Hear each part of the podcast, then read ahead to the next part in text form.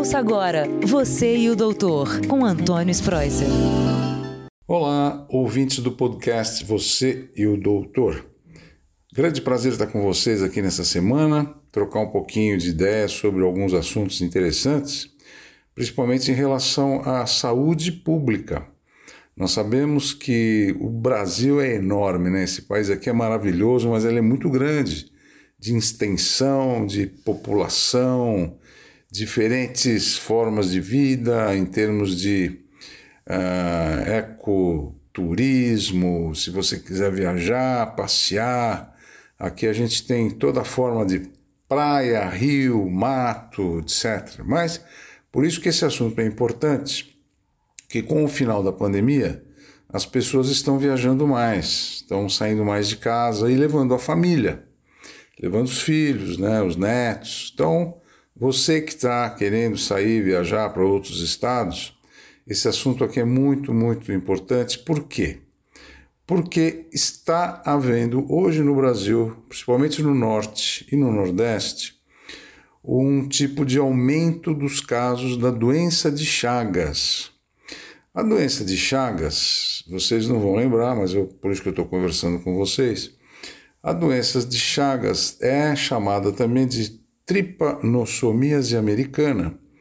E ela é causada por um bichinho que são os protozoários chamados Trypanosoma cruzi. O Trypanosoma cruzi é um bichinho, um protozoário, né, tipo uma bactéria, que mora no intestino de alguns insetos, principalmente os barbeiros. Esses barbeiros são insetos que nós chamamos de triatomíneos. Então imagina você, Dentro desse inseto, dentro do barbeiro, no intestino, mora o bichinho chamado tripanossoma. E esse protozoário é que dá a doença de Chagas. Então, como é que ele chega no nosso corpo?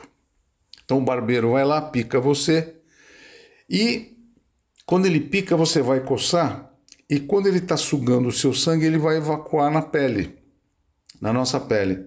Com a coceira que você vai fazer, as fezes entram no nosso sangue pelo buraquinho da picada. E o tripanossoma cruzi adora a corrente sanguínea. Aí ele se multiplica, pode ir para os vários órgãos e dá a doença na fase aguda, fase crônica, contaminar o nosso corpo, dar problema no coração, insuficiência cardíaca, problemas no esôfago, no intestino, enfim, pode até causar a morte. Mas por que eu estou conversando sobre você sobre esse assunto? Porque atualmente no Brasil o método de transmissão da doença não é mais o do barbeiro, não é do inseto, e sim é transmissão por via oral. Aí você fala, mas como que é por via oral? O que acontece? No suco de cana, quando você vai, o pessoal lá da fazenda pega a cana para moer e fazer o suco, ou açaí também, a fruta açaí, esse bichinho, esse inseto barbeiro, ele fica nas folhagens da cana e nas folhagens do açaí. E quando eles pegam essas, essas, essas uh, folhas para moer tanto o suco de cana, o caldo de cana como o açaí, moe tudo na máquina ou manualmente e o bicho vai junto. Então, quando você vai tomar o, o, o suco, o caldo de cana e vai comer o açaí com a vitamina, com aquilo tudo, você tá, você não vê, né? Você está ingerindo restos do animal que tem nas fezes contaminadas pelo tripanossoma. E você pode então pegar doença de Chagas por contaminação, tanto pelo caldo de cana como pelo açaí.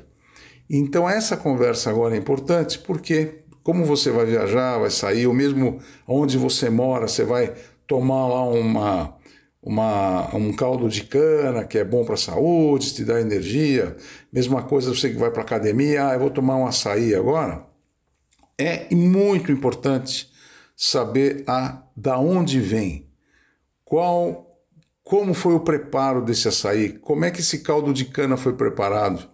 Então, as, a, a vigilância sanitária de cada estado tem um, um, um tipo de um carimbo que ele tem que ser usado nas embalagens, tanto do açaí como do caldo de cana. Então você que, por exemplo, você vai agora para o mato, vai conhecer os lugares, evita tomar e comer essas frutas que eu acabei de falar em lugares que você não tem e não sabe como foi feito. Porque muitas vezes, e não é maldade de quem está fazendo, isso acontece mesmo. Tanto é que está tendo uma epidemia, uma eclosão de casos de doença de Chagas no norte, no nordeste, mais no estado da Bahia. Então a gente tem que tomar muito cuidado porque é, está havendo mortes e casos de doença de Chagas, tanto na fase aguda como na fase crônica. E se vocês quiserem saber, os sintomas clínicos da doença, quando começa a doença, ela pode ter febre, dor no corpo, uh, como eu falei, pode afetar outros órgãos. Então, a, a, os sintomas iniciais é como qualquer tipo de doença aguda, né? Febre, dor abdominal, diarreia, vômito. E tem a fase crônica, que pode também dar muito inchaço no corpo, nas pernas, no rosto. E as fases, tanto a fase aguda como a crônica, elas podem se comprometer, uma tendo os mesmos sintomas da outra. Mas o grande problema é quando chega na insuficiência cardíaca, que o seu coração cresce muito de tamanho, não consegue bater direito. E tem problemas de esôfago e de intestino também, com o mega esôfago e mega cólon. Então a gente tem que saber o diagnóstico. O diagnóstico é um exame de sangue, para a gente ver o, o PC, os anticorpos anti-tripanossoma e também, se tiver parasita na corrente sanguínea, a gente identificar. O tratamento é feito com medicamentos que o Ministério da Saúde dá de graça, né? que é o benzinidazol e o, nifurtimox. Então tem medicamento para matar o parasita e não deixar ele proliferar na corrente sanguínea. E Carlos Chagas, essa doença, doença de Chagas, foi porque um brasileiro chamado Carlos Chagas. Ele nasceu em Minas Gerais em 1879 e ele era um estudioso de malária e dessa doença que ele descobriu. O Carlos Chagas descobriu em 1909 o protozoário, o tripanossoma, identificou o vetor, que é o barbeiro, e também descreveu a doença. Foi o primeiro a descrever a doença. Ele morreu em 1934 no Rio de Janeiro. Então tomem muito cuidado com a para tomar tanto o suco de caldo de cana como açaí, para ver de onde eles vêm. Porque esse é o grande problema. E lembra que eu falei do selo da vigilância sanitária, é, comprovando que aquele produto é de uma origem conhecida e que não tem nenhum problema. Espero que vocês tenham entendido. Esse assunto é muito sério, de muita importância e atualmente nós temos visto o novo recomeço da doença. Forte abraço a todos, fiquem com Deus, boa semana e até o próximo podcast. Você é o doutor, hein? Tchau. Você e o doutor, com Antônio Spreuser.